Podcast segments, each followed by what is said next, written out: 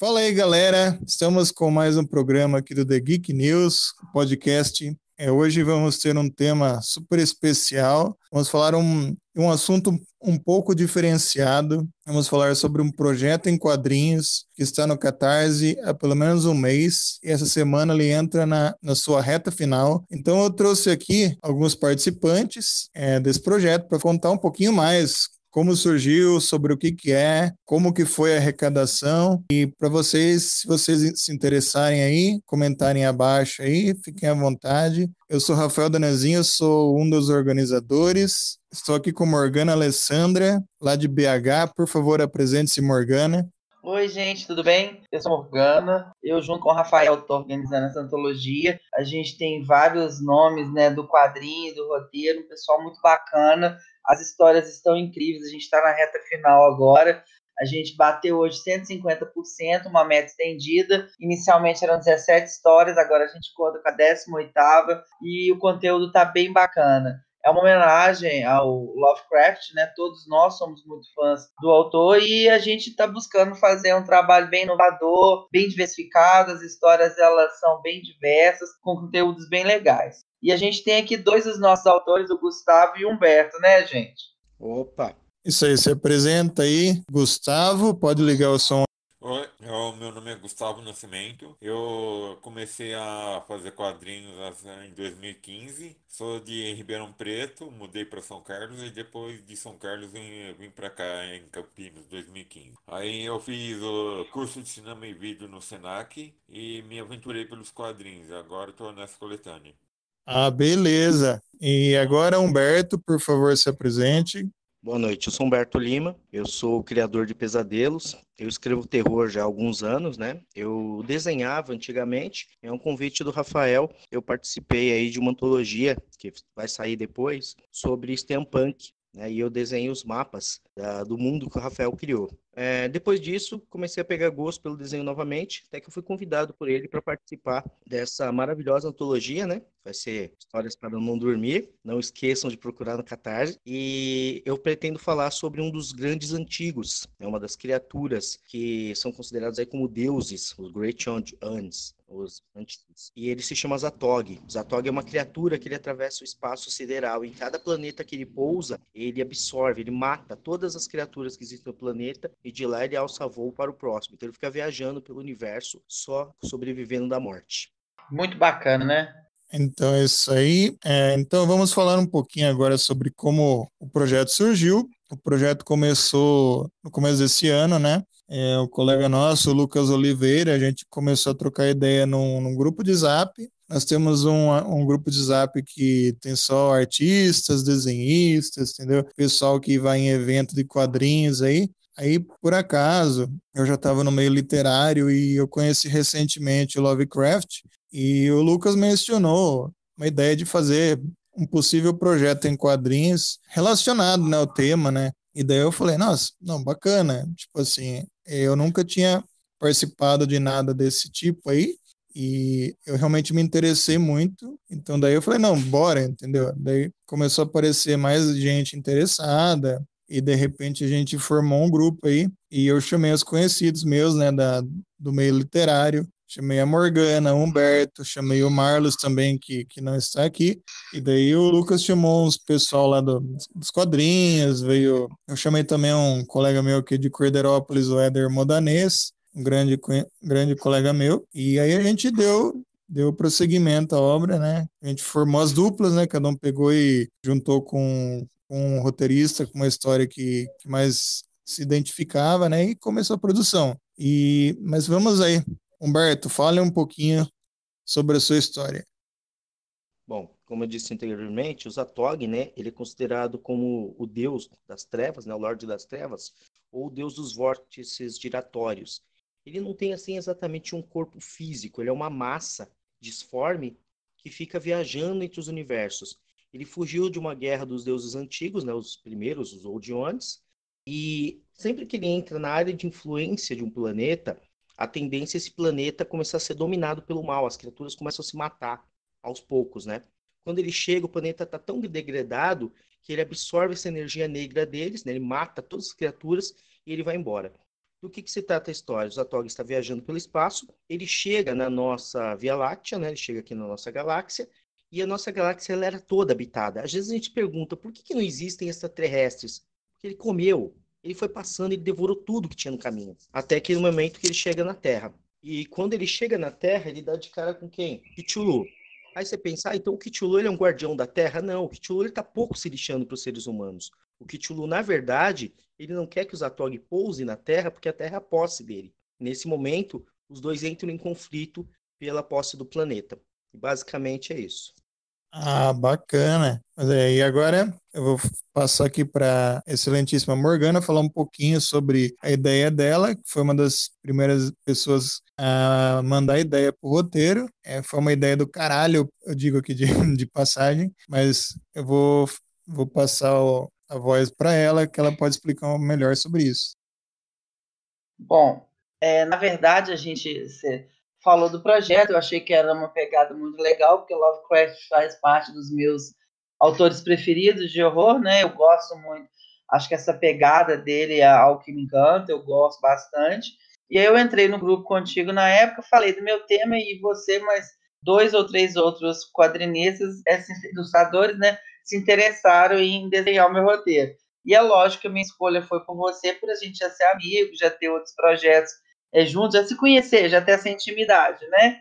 E logo depois também a gente acabou é, conversando um pouco mais, eu, você, o editor do nosso projeto, que é o Lucas, e acabei organizando esse projeto junto com você, com a edição do Lucas, que é do selo Meia-Noite, um selo que tem, vem trazendo muita novidade legal no quadrinho, uma proposta de, de revelar nomes, né? no nosso cenário de roteiro e quadrinho, e eu acho que tem feito um trabalho bem bacana. A minha ideia veio porque eu, além de, de, de ser fã do Lovecraft, eu sou headbanger mesmo, eu gosto de heavy metal, né? Eu falo que eu sou bem eclético, eu gosto de heavy metal, death metal, black metal, doom metal, né? E, e o, o, a, o Metallica é uma das minhas bandas preferidas, tá?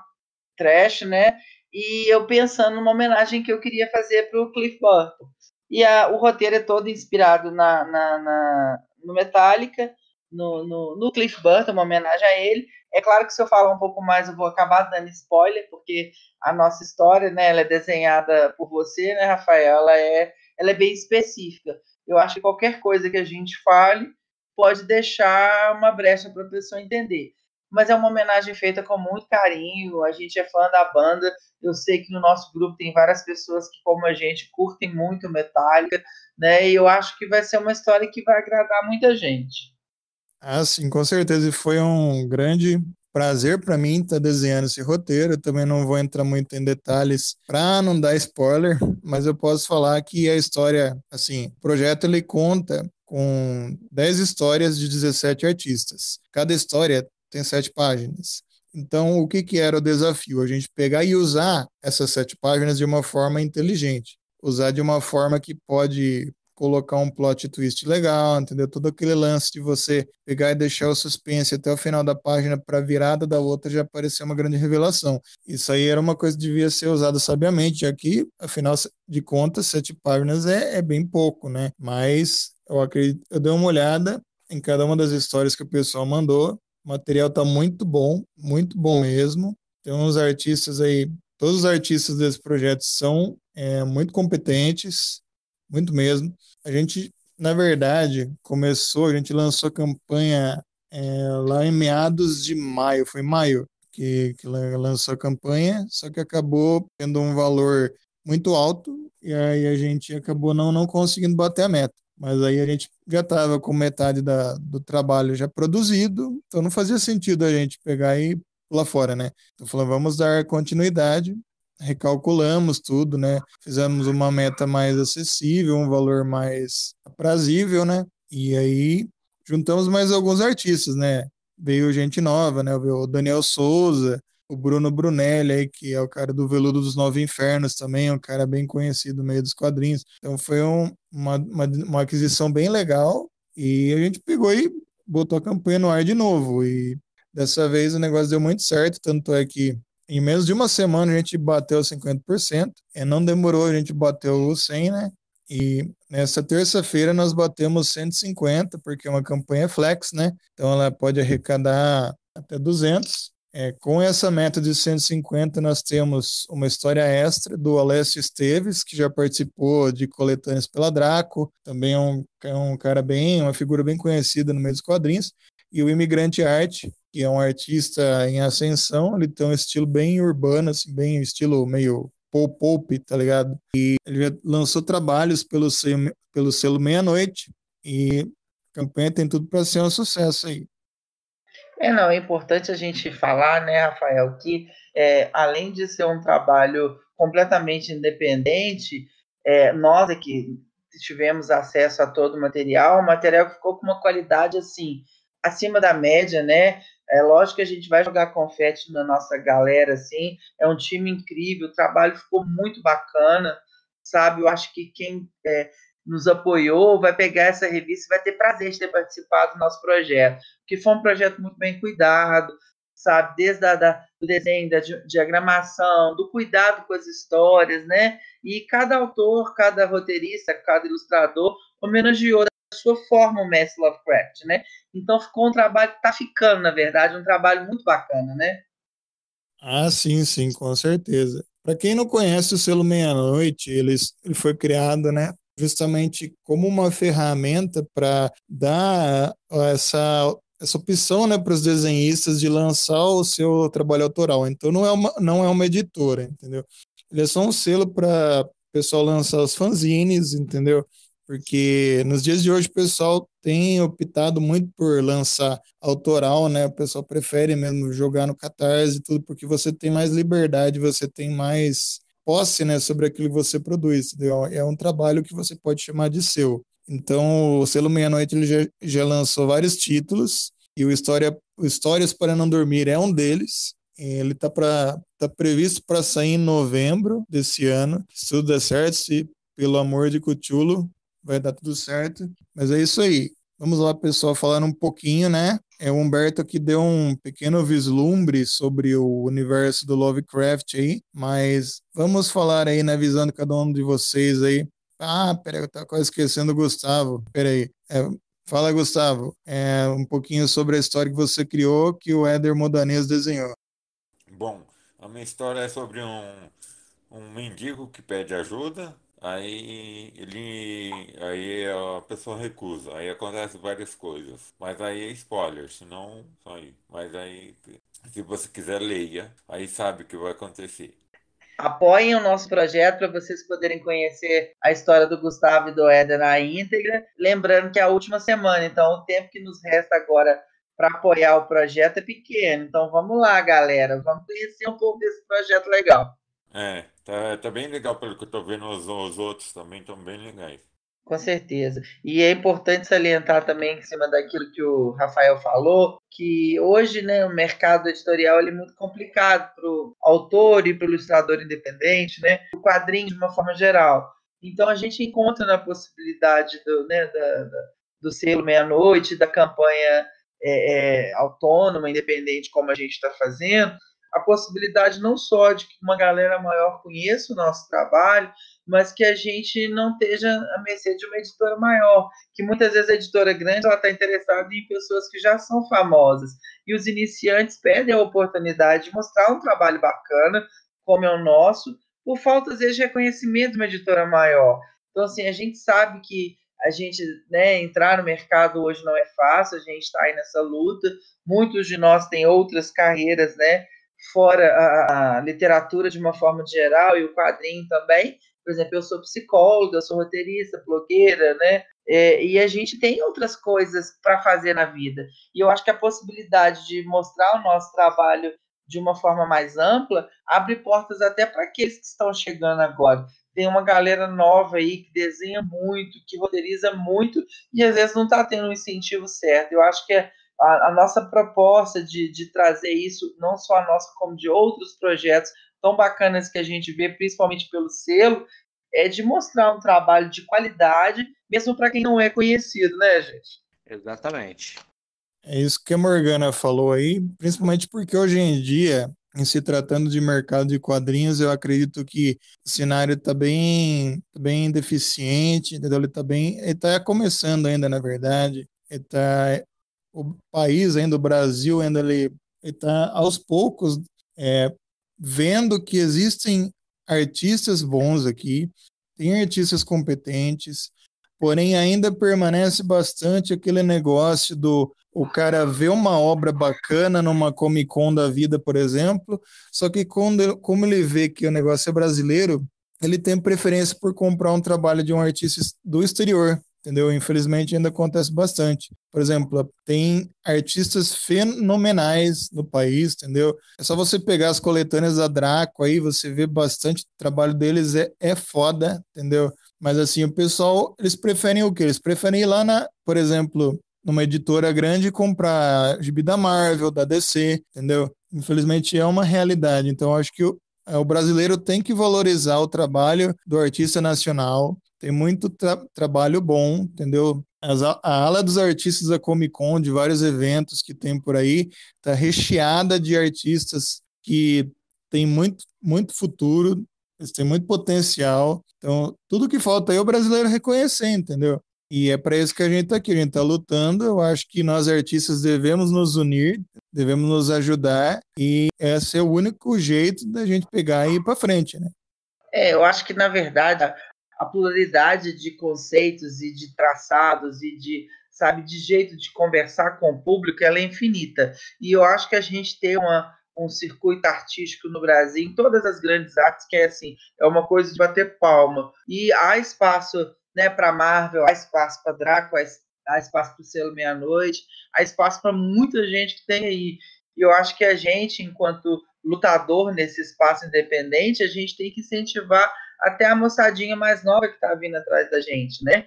Porque o encanto da, da, da, da, arte é exatamente isso, que, que o nosso quadrinho ele chegue além das fronteiras, até mesmo no Brasil, por que não, né? Que a gente seja, é, não, não fica no sentido não de ficar famoso, mas de ser conhecido e reconhecido por um trabalho de qualidade.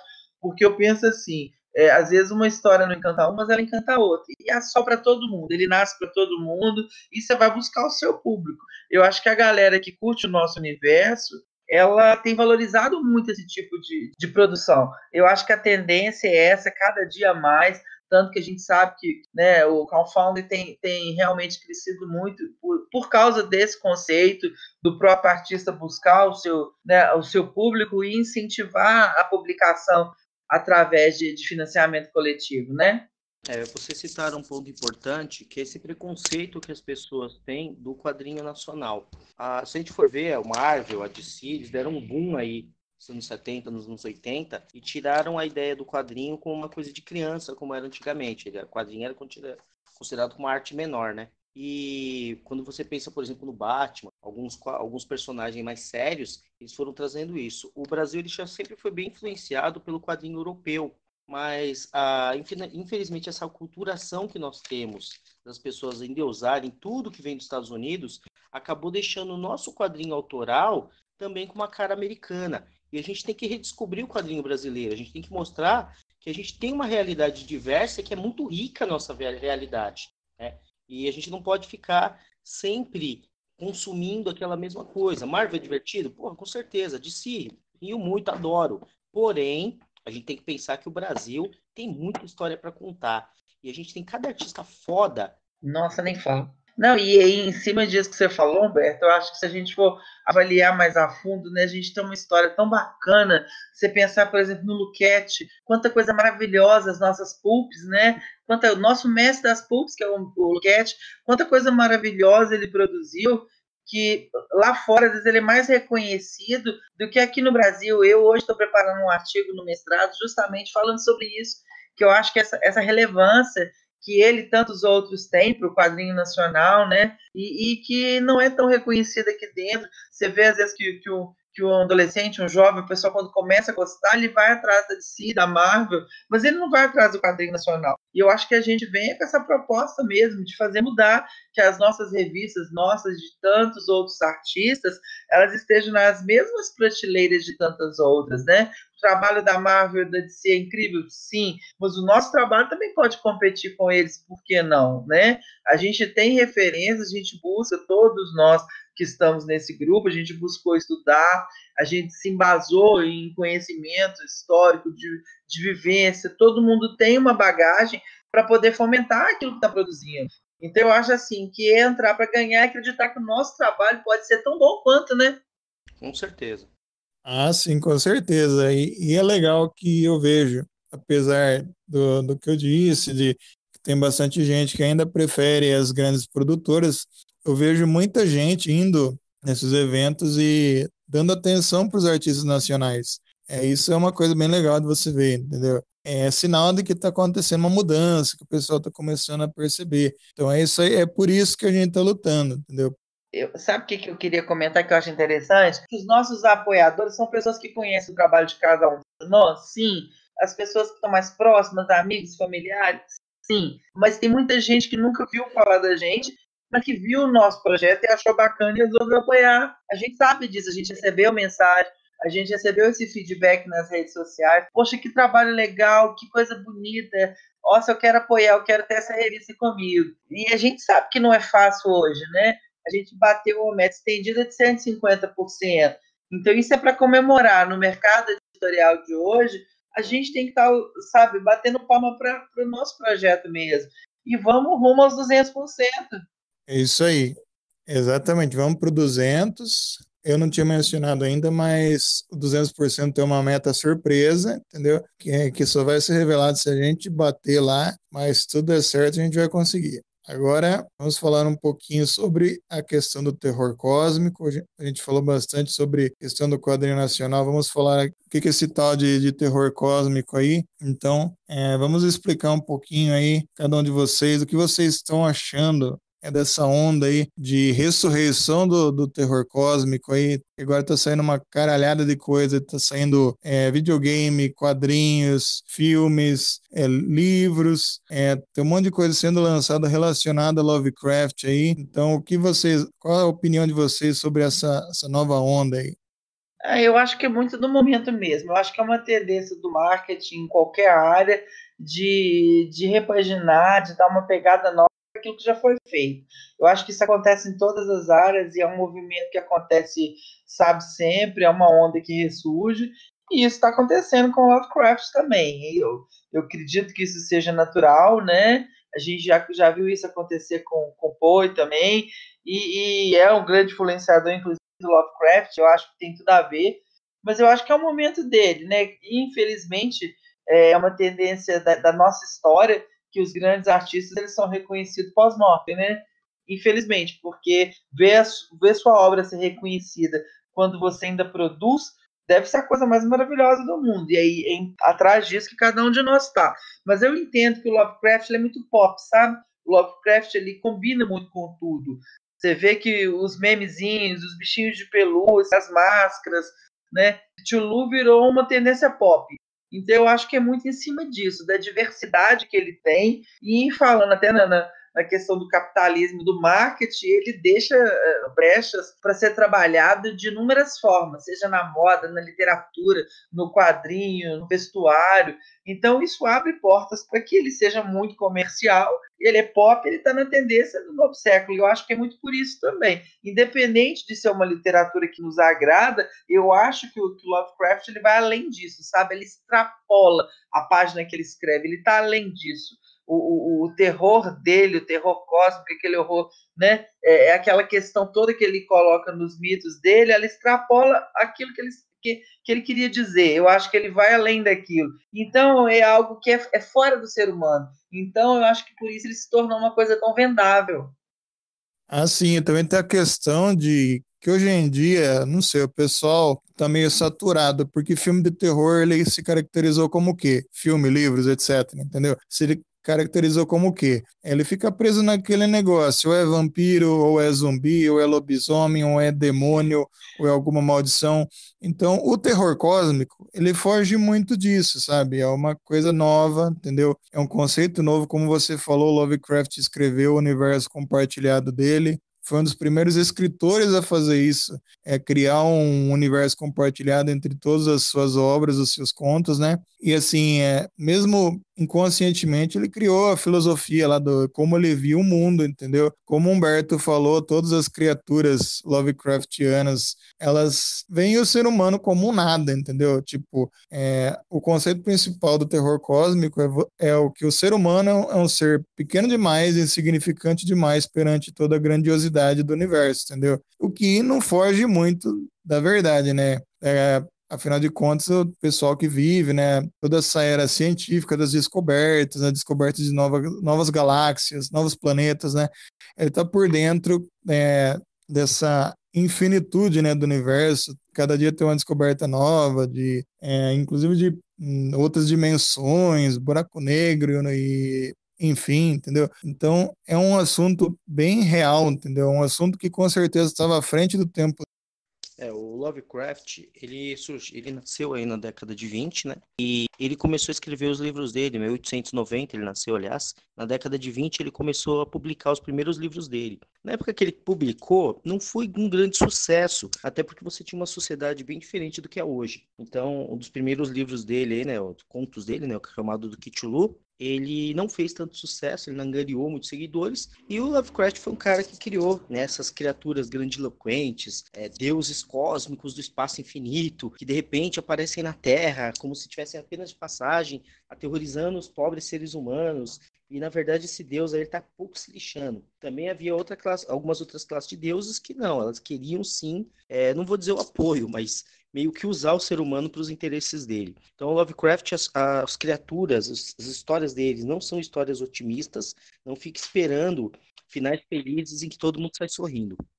É, não, além disso, né, que eu acho que Lovecraft ele tem um diferencial de todos os outros ícones do terror e do horror, que eu acho que os monstros dele, os monstros ancestrais que ele criou, o universo, né, paralelo que ele traz na obra dele, eles são alienígenas não só porque eles vêm do espaço sideral, mas também porque eles estão além da compreensão que os humanos conhecem. Então, nessa pegada, é, é mais fácil o, o ser humano transpor para o símbolo da vulnerabilidade da, da obra dele, a fragilidade enquanto ser humano, para fora de papel. Ou seja, aquilo quando eu estou lendo, é como se aquele alienígena ele estivesse longe de mim. Então, quando o horror ele está longe daquilo que eu, que eu posso tocar, é muito mais é, é fácil de gestão, sabe? Então, assim, o horror está longe. Eu não, monstro me faz sentir aquele frio na barriga, é bom sentir medo, é gostoso é, é, ler um, livro do Lovecraft, mas eu não vou achar um Cthulhu na porta da minha casa. E às vezes é muito diferente de você ler é, um Stephen King, que você vai achar uma coisa que é muito mais fácil, né? já é um mito diferente. Eu acho que o Lovecraft traz mitos maiores, ele fala de uma coisa que está além da nossa compreensão, talvez assim, entende? Ah, sim, com certeza. Outra coisa legal do, do Lovecraft é que ele não descreve as criaturas, entendeu? Ele fala de modo muito subjetivo, na verdade. Ele tinha um modo de escrita que pegava muito a questão dos adjetivos, entendeu? Inclusive, muita gente fala que ele usava adjetivo demais, mas eu particularmente acho fascinante o modo de escrita dele. É bem, é bem bacana. Aí, quando um artista pega para interpretar é, alguma das criaturas, algum dos contos, eu já vi várias adaptações. Cada artista pega e imagina do seu jeito. Isso que é, isso que é bacana, porque o inominável, o assustador do jeito que Lovecraft descreve é uma coisa muito pessoal, entendeu? Então cada pessoa acaba colocando um pouco do que ela acha assustador, entendeu? Quando vai fazer a criatura, quando vai fazer o monstro.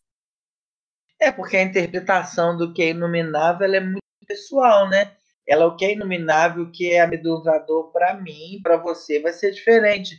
Então, eu acho que esses adjetivos todos que ele constrói na obra dele, ele deixa as entrelinhas, quer dizer, ele faz com que o leitor ele entre história dele. Pelo menos é assim que eu me sinto enquanto leitor de Lovecraft. Ele faz com que eu me sinta dentro da história. Então aquilo me toca de uma forma que eu imagino os seres da forma como eles estão na minha mente. Não tem uma predisposição, não é algo ilustrado, sabe? Não é concreto, é algo que é subjetivo. E aí eu vou subjetivar o meu medo, subjetivar a minha criatura da forma como eu penso que Cthulhu vai ser, né?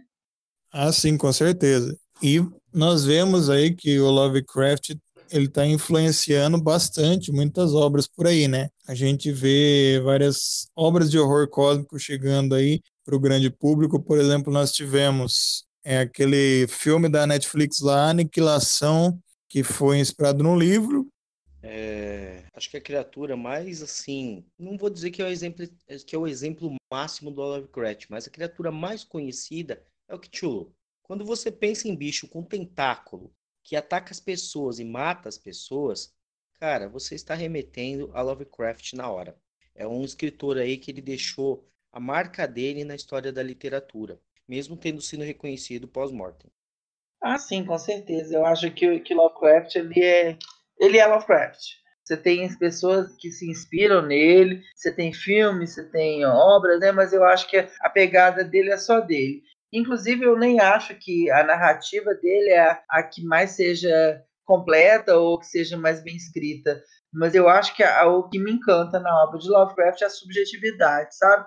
Até por eu ser psicóloga, essa interpretação que a gente consegue fazer das narrativas do medo que ele traz. O discurso dele, ele é muito de tocar cada um que o lê. Então é como se fossem vários livros dentro de um só. Ele vai tocar Humberto de uma forma, Gustavo vai sentir de outra maneira, Rafael vai entender por outro caminho e a Morgana vai ler e vai achar outra coisa. Então, eu acho que é uma diversidade de conteúdo e apenas uma obra. E eu acho que isso é dele, isso é incrível, né? Ele criar um universo todo e se, se sabe, transportar o próprio universo dele lá para dentro. É como se ele juntasse essas duas coisas. Ele pega o externo daquilo que ele projetou e aquilo que ele escreveu e transforma numa obra única que encanta vários leitores, né? Não é só pela narrativa, mas é muito mais pelo que está atrás dela, sabe? Eu acho que o Lovecraft é muito disso. Ele não é pelo que ele, pelo dito, é pelo não dizer, pela, pela, pela cortina, é pelo que está atrás, né? Assim, é. E Gustavo, o que você acha, né, dessa onda aí de popularização aí das obras do Lovecraft? Qual a sua opinião sobre a escrita do, do Lovecraft? O que você acha do, do legado dele? Fala aí. Eu, eu via, eu gosto, sempre gostei dele, né? Mas eu via pouca, pouca publicação, tudo agora vejo bastante e acho até bom para quem não conhece, conhecer, terminar gostando para ver como é, ver como é bom tudo.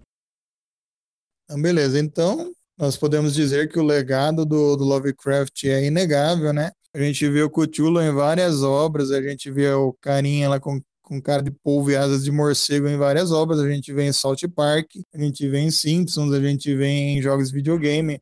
Então virou praticamente uma logomarca o negócio aí. A gente vê bastante influência em filmes também. Para quem não conhece, um dos maiores diretores é, dos anos 80, lá, o John Carpenter, ele fez vários filmes inspirados, né? ele era muito fã do Lovecraft. É, para quem não assistiu, eu recomendo assistir o Enigma de Outro Mundo e o A Beira da Loucura, que está disponível na, na Netflix, que é um filme muito Lovecraftiano.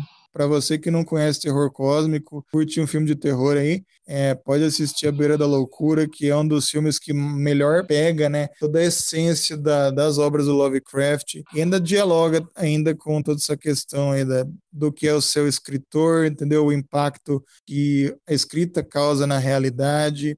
Inclusive ele faz, ele faz até uma zoada com o Stephen King lá.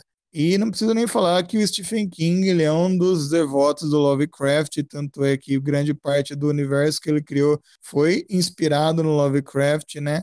Então o legado dele está vivo aí, mais vivo do que nunca.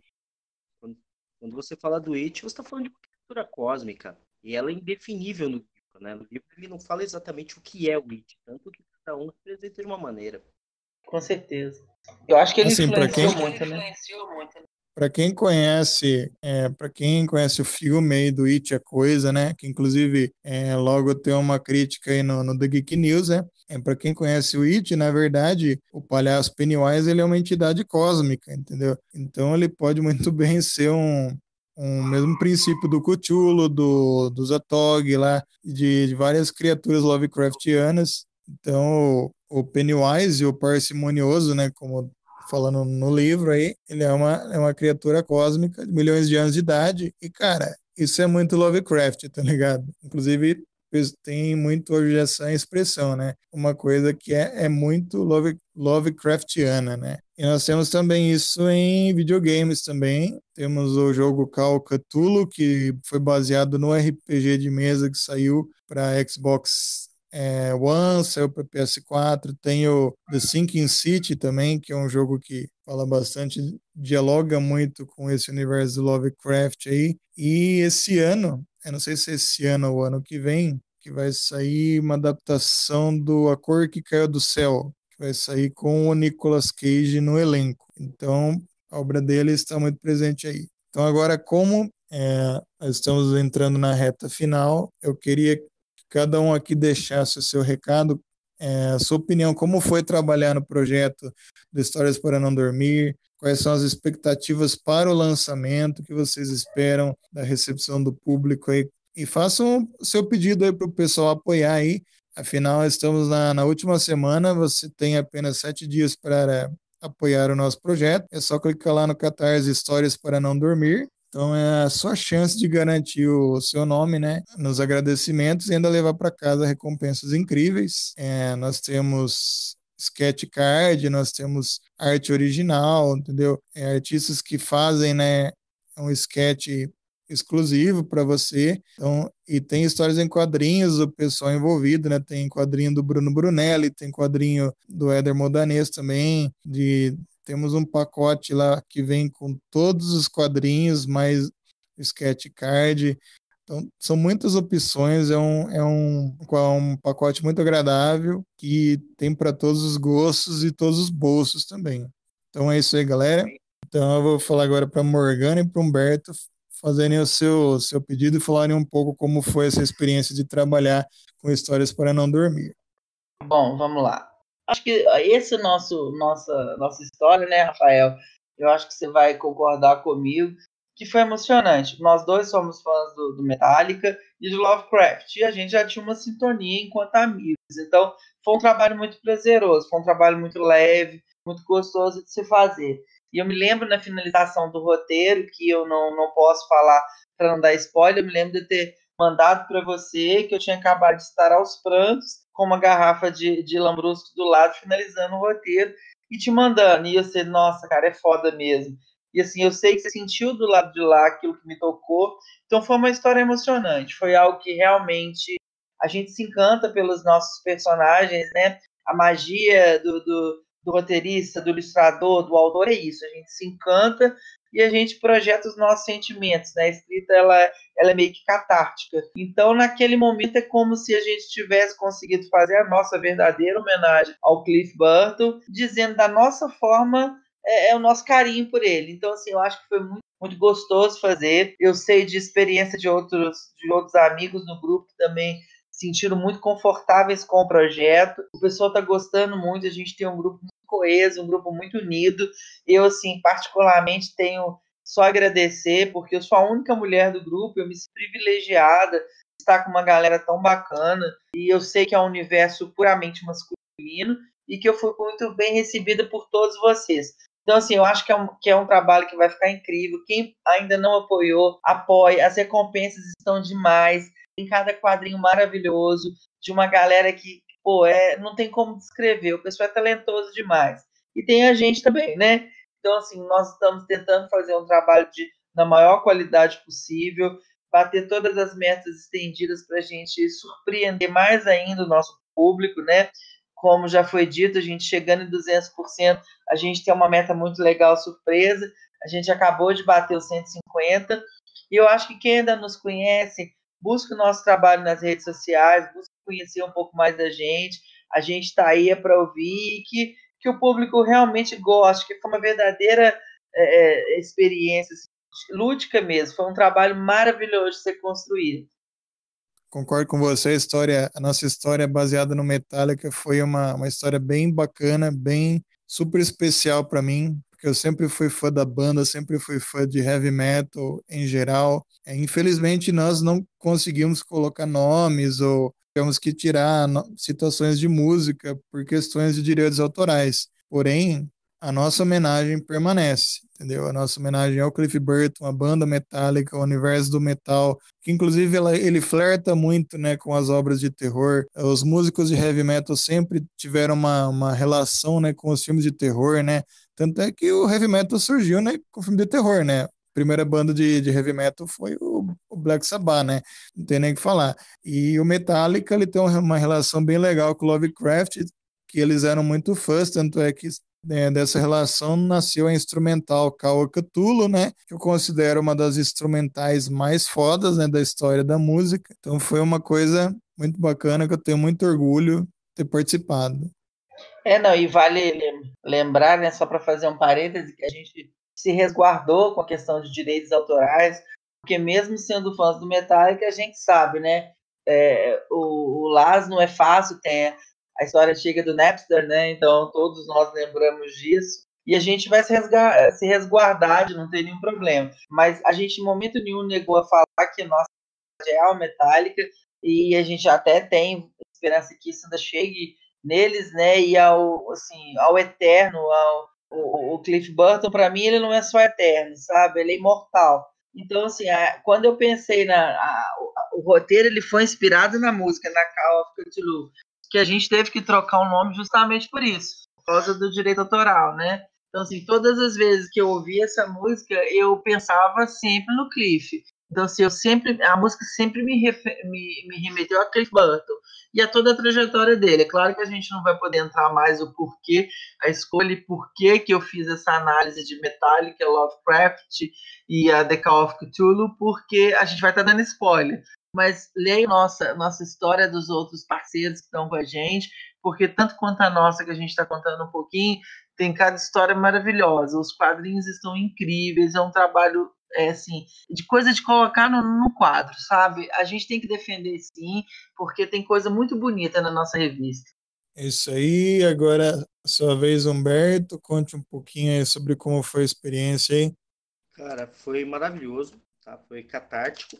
É, eu conhecia bastante do Lovecraft, mas na medida que fui pesquisar algum personagem que eu pudesse usar, é, eu não queria ao mesmo tempo um personagem que fosse muito conhecido, mas eu também não queria um personagem que ninguém conhecesse. Eu comecei a ler sobre os antigos, né? Eu já conhecia alguma coisa sobre eles, e quando eu peguei esses atores, eu falei, nossa, cara, uma criatura que destrói planeta, filha da puta. Aí eu falei, ah, não, eu vou ter que usar esse cara. E assim, cada vez que você vai lendo uh, sobre o Lovecraft, você descobre que tem mais coisa para conhecer. E aí você começa a ficar viciado nas histórias dele. Lovecraft, ele é um cara impressionante, meu. É maravilhoso. O desenho, eu gostei muito de ter desenhado essa história, tá? Ela tem, uma vez falaram para mim que eu tenho traços suaves, eu não sei exatamente o que é isso, mas falaram que meus traços são suaves. E foi feito muito carinho, pensando aí no fã para impressionar eles. É, vale lembrar que vale falar aqui que o Humberto ele é, é geógrafo, ele faz uns mapas sensacionais. Inclusive, ele mencionou aqui no começo aqui sobre a antologia steampunk, que logo vai reabrir o edital aí. Ele fez, ele, essa antologia ela fala de um universo estilo RPG, né? Que mescla steampunk com um Dungeons and Dragons, né? Para quem curte o tema. E o Humberto, ele fez o mapa de cada uma das cidades, cada uma das áreas, e o trabalho dele ficou sensacional. É, o estilo dele é muito único. Né? Então é isso aí. Agora, Gustavo, você ainda está entre nós? Quase, quase não tô. Tô meio dormindo em pena, mas, mas pode falar. Não, então, fale aí suas, suas impressões aí. Ah, então, sobre a impressão, né? Ah, gostei bastante de fazer esse trabalho que eu sempre gostei dele, né? Eu, aí a gente tava na, nessa reunião de, no, no grupo para saber quem ia e não ia. Aí eu me interessei, entrei e gostei muito de fazer. E, eu, e eu, é a minha história é uma história meio de terror, mas meio simples até. Vocês, mesmo assim vocês vão gostar, se for ler, e é só. Ah, beleza. Então é isso aí. Vocês, vocês querem. Essa é a hora. Agora é a hora, né? De vocês pegarem e mandar link. Se vocês tiverem projetos aí que vocês vão trabalhar futuramente, aproveita aí que a Horror Expo ela tá chegando aí. Se vocês têm um projeto para lançar na Horror Expo, agora é a hora de divulgar. Então falem aí. Bom, eu vou falar um pouquinho aqui bem rápido. A gente já está encerrando nosso podcast, né? Eu vou ter vários lançamentos na Horror Expo mês que vem.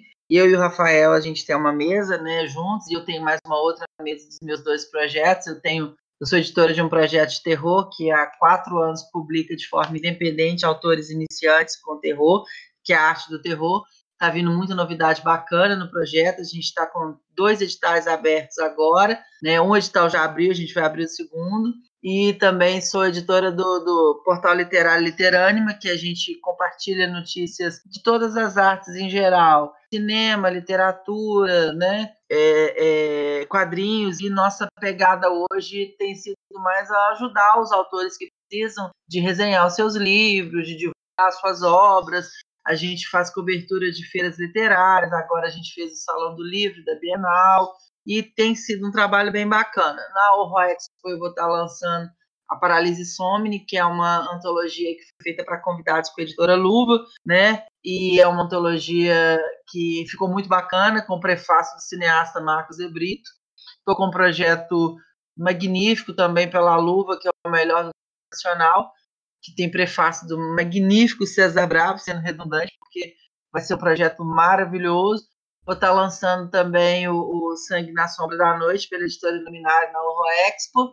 Né? Eu estou lançando agora também nessa semana um projeto de podcast com a, com a Soraya Bucaim. É, acho que por enquanto é só. Tem dois livros para ser lançados esse mês ainda que são infantis, né? Contradição da pessoa que escreve terror e horror, e mais um projeto gráfico também com o Rafael que a gente está lançando em breve. E eu acho que por enquanto é isso. A gente tem outras antologias para serem lançadas de forma independente, uma que é uma crítica ao nosso governo, que vai sair somente pela Amazon, né? Também estou fazendo o prefácio de uma outra que é uma, uma antologia inspirada em bruxas. Tem um outro projeto também que deve ser lançado na Horrex pela editora Coerência, que é do Ghost Story Challenge da Abest, que eu sou associada. Enfim, acho que é isso. Quem quiser fazer contato comigo é todas as redes sociais Morgana Alessandra, com MH. Nosso portal literário é literanima.com.br e a arte do terror é aartedoterror.com.br. Foi um prazer falar com todo mundo, gente. Apoia a nossa campanha agora na reta final. E é isso aí. Beijão para todo mundo. Bom, esse ano tem algumas antologias que eu participei, né? Serial Killer, Apocalipse. Tá para sair uma antologia com o Tito Prates, que escreveu uma história policial, Melhor do Crime Nacional. Eu com certeza vou estar na antologia do Melhor do Terror Nacional. Aliás, dona Morgana, o conto está pronto, hein? Falta só te mandar. É... Beleza, arrasa. Esse tá terrível. E eu pretendo esse ano ainda lançar meu primeiro livro, né, que vai se chamar Saturno, o Vampiro. E vocês podem me encontrar também nas redes sociais como Humberto Lima, tá? Eu sou criador de pesadelos, tá bom? Eu vou deixar também aqui o convite para vocês. Como a Morgana falou, estarei dividindo mesa com ela lá na ala dos artistas. Eu espero ver vocês lá, né? E se muito não me engano, no sábado da Horror Expo nós vamos ter lançamento do Mal Nunca Morre, que foi a primeira antologia que eu tive a, a honra de organizar ao lado da minha parceira Vanessa e saiu pela editora Rico, né? É uma antologia que fala, tem volume 1 e volume 2. Volume 1 ele fala sobre é, assassinos do mundo real, por exemplo, histórias inspiradas em Jack Stripador, é, Ted Bundy, esse, esse pessoal aí que, que for, marcaram né, a história da criminologia, né? E o volume 2 fala de assassinos da, do mundo fantástico, né? Por exemplo, é o, o Jason, o Fred Krueger, né? Norman Bates, do Bates Motel, né? Do Psicose. Então, é uma antologia muito legal. Tem muitos autores que têm contos maravilhosos, assustadores, tenebrosos mesmo. E eu tenho é, muito orgulho de, de ter lido cada um desses contos. Foi uma grande, uma grande honra né, para mim participar disso. E no sábado nós teremos é, lançamento desse livro. Nós tivemos o lançamento na Bienal, que foi no Rio de Janeiro, mas nós teremos outro lançamento aqui na Horror Expo em São Paulo. Contamos com a sua presença. É, eu também vou participar do lançamento do volume 6, né, Morgana, da Arte do Terror, que é sobre o fim do mundo. Também foi uma, foi uma grande alegria para mim, né, fazer parte disso. E eu vou, vou participar também da antologia Parálise Somni, também da Luva, né? Foi um conto, um dos contos que eu escrevi que eu tenho mais orgulho também. É uma antologia que vai ser muito foda. Ah, e tem também, que vai sair pela Luva, a funerária do Doutor Ico, que é organizada pelo Alexandre Tavares, um grande amigo meu. É, é uma antologia é conceitual, fala sobre o dono de uma funerária muito sinistra e todos os contos eles se conectam entre si, entendeu?